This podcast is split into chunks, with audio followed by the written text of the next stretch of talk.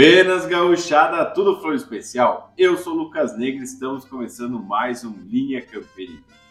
E desta feita eu vou conversar com o Rodrigo Tavares, que ele é escritor, advogado e também eu sei que ele é metido a guitarreiro e canário. E o Rodrigo, tchê, ele é autor e ele tem alguns livros muito interessantes. Eu tenho dois livros aqui dele, que é Ainda que a Terra se Abra e Andarilhos. Os dois livros abordam uma temática bem regional e bem terruinha. E desta feita, então, o Rodrigo está preparando um livro que se passa na Revolução Federalista de 1893. E aí, Lucas, tudo bem? Meu nome é Rodrigo Tavares, estou muito contente com esse convite para a gente estar tá conversando um pouco sobre o Carancho, meu novo romance, meu primeiro romance histórico, e também um pouco sobre a literatura, né? Sobre o que a gente acaba fazendo. Eu sou um autor do que a gente vem chamando de literatura regional contemporânea. Um escritor das ruralidades, alguém que está é, fazendo literatura brasileira contemporânea, mas tratando dos problemas e das temáticas de um Brasil profundo, do homem do campo. E diz aí então por que, que justamente tu foi escolher a Revolução Federalista para ser palco dessa tua nova obra? Bom, a Revolução Federalista é um tema que faz parte da minha vida desde a infância. Né? Eu sou natural da cidade de Bagé, palco é, da Revolução Federalista, da, da, fundação do Partido Federalista e de vários heróis desta revolução. O Carancho ele nasce é, do momento que eu comecei a pesquisar mais sobre os fundamentos do porquê, para tentar entender essa, essa, essa guerra que foi tão absurda, né? foi uma barbárie aqui no Rio Grande do Sul. E passou a me causar estranheza que a historiografia oficial tratava é, os anseios daqueles revolucionários de um modo um tanto superficial, às vezes pejorativo, chamando é, o período que eles governaram o Estado ali um pouquinho antes de 93 como governicho. E aí a gente começa a se dar conta que a guerra das narrativas, que é algo que está tão em voga hoje em dia, não é algo tão atual quanto parece.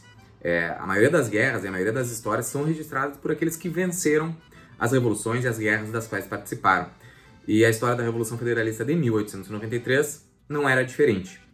É, e eu sou fã de Érico Veríssimo, sou fã do Tabajara Ruas, e todos eles em algum momento trataram da Revolução Federalista de 93, porém sob a ótica dos vencedores, sob a ótica de Júlio de Castilhos, é, que no seu jornal, que virou fonte oficial dos pesquisadores, no jornal A Federação, contou a história é, de, um, de, uma maneira bastante tendenciosa e essa história tendenciosa virou a história oficial.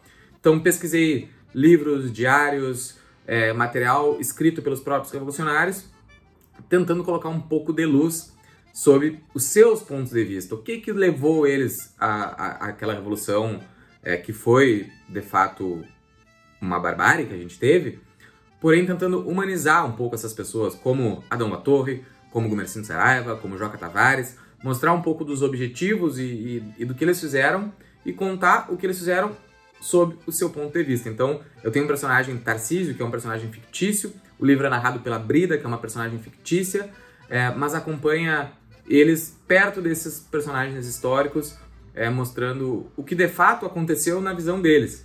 E até os horrores, como os 300 Igolados do Rio Negro, a gente traz a versão não oficial, a versão que está nos diários dos revolucionários, que traz um número bem menor.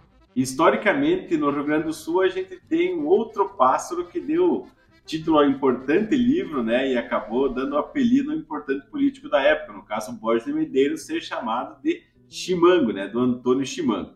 E por acaso Carancho, então, ele serve para basear a personalidade de algum personagem do livro ou uh, tem alguma outra motivação? Pode compartilhar conosco qual foi a motivação para ter dado e para ter escolhido esse título, né, Carancho, para o teu livro? Bom, a questão do título do livro é uma história bem curiosa. Primeiro porque eu escrevi o livro com um título provisório e durante muito tempo eu achei que o livro se chamaria Campo Manchado de Sangue.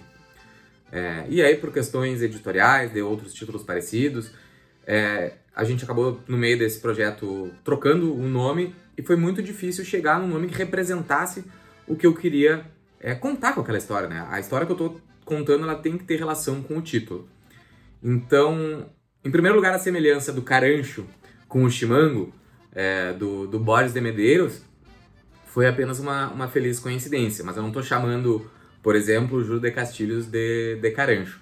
Na verdade, o Carancho tem uma função mais metafórica e literária é, nessa jornada. Quando eu estava viajando de, de, de, Porto Alegre para Bagé, eu vi uns caranchos é, flutuando ali, voando perto de uma carniça. E, e, e pensei que metáfora melhor para um personagem que é o Tarcísio do meu livro, que é um homem que vive pela vingança, ou seja, vive em busca da morte, vive, vive única e exclusivamente com aquele objetivo de se vingar, é, que o carancho seria uma metáfora perfeita, né? O carancho sendo um, um animal é, que se alimenta, uma ave de rapina, um bicho que se alimenta de, de restos mortais, seria então uma figura de linguagem interessante para representar o Tarcísio Gutierrez, que é o protagonista do meu livro, um personagem 100% fictício, que também vive para se vingar. E ele vive para se vingar por quê? É, porque ele era afiliado e empregado da família de Gumercindo Saraiva.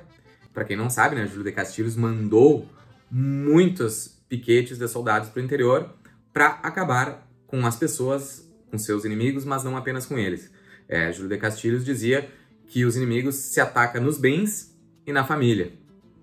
Então, acabou que muitas famílias, muitas mulheres, muitas crianças foram assassinadas é, por soldados castilistas.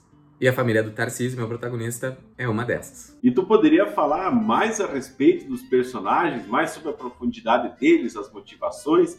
Todos os personagens que são citados na história, eles são fictícios ou como que eles trabalham com esse com o mundo real, com os acontecimentos? Então, como eu já adiantei um pouquinho, é, a história ela é do Tarcísio Gutierrez e de sua família, né, que foi teve a, a guerra bateu na porta da casa deles e mudou o destino dessas pessoas.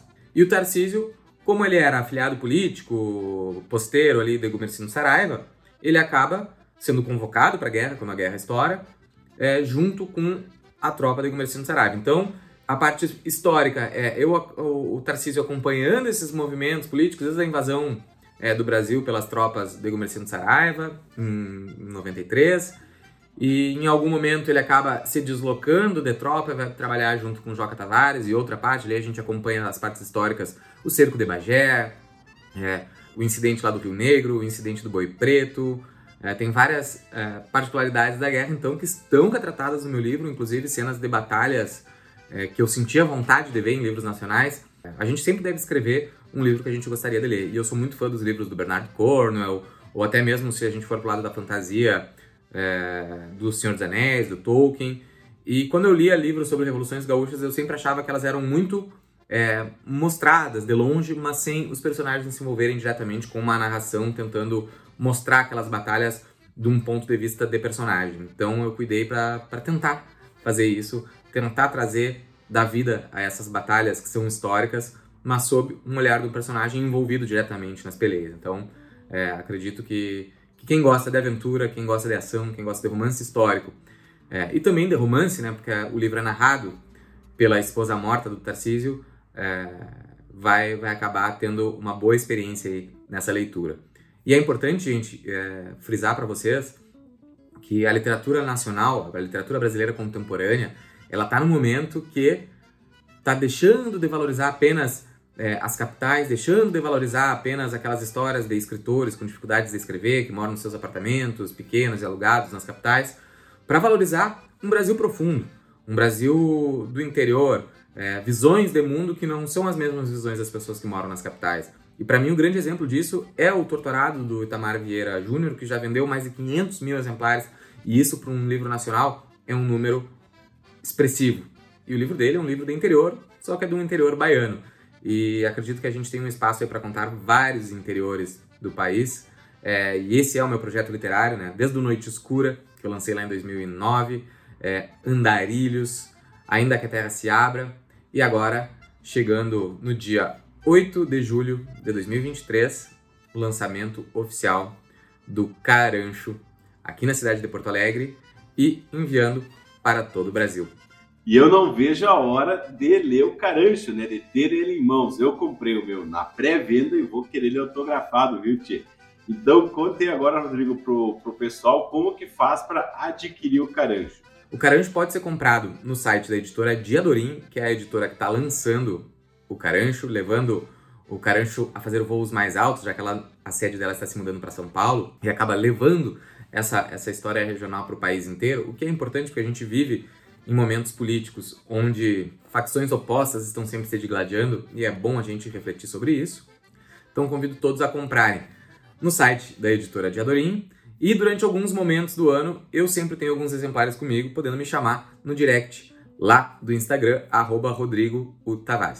E para quem quiser seguir, eu vou deixar o Instagram do Rodrigo linkado aqui nos comentários, tá? Que é Rodrigo U Tavares. E lá ele coloca muita informação e muito conteúdo verde. Vale mesmo, vale muito mesmo a pena seguir o Rodrigo lá. É, Lucas, queria te agradecer profundamente pela oportunidade de estar apresentando o meu livro aqui para o pessoal do Linha Campeira. E é isso aí mesmo, então, Rodrigo. Graças aí por ter compartilhado tudo isso conosco aí.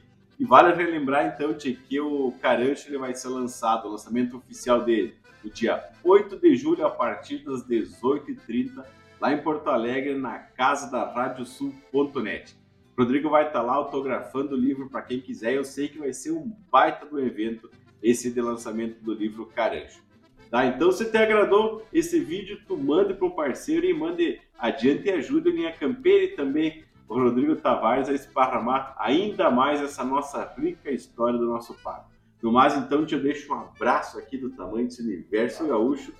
Boa leitura a todos aí e aproveitem que logo o Carancho vai estar em mãos para todo mundo. Baita abraço.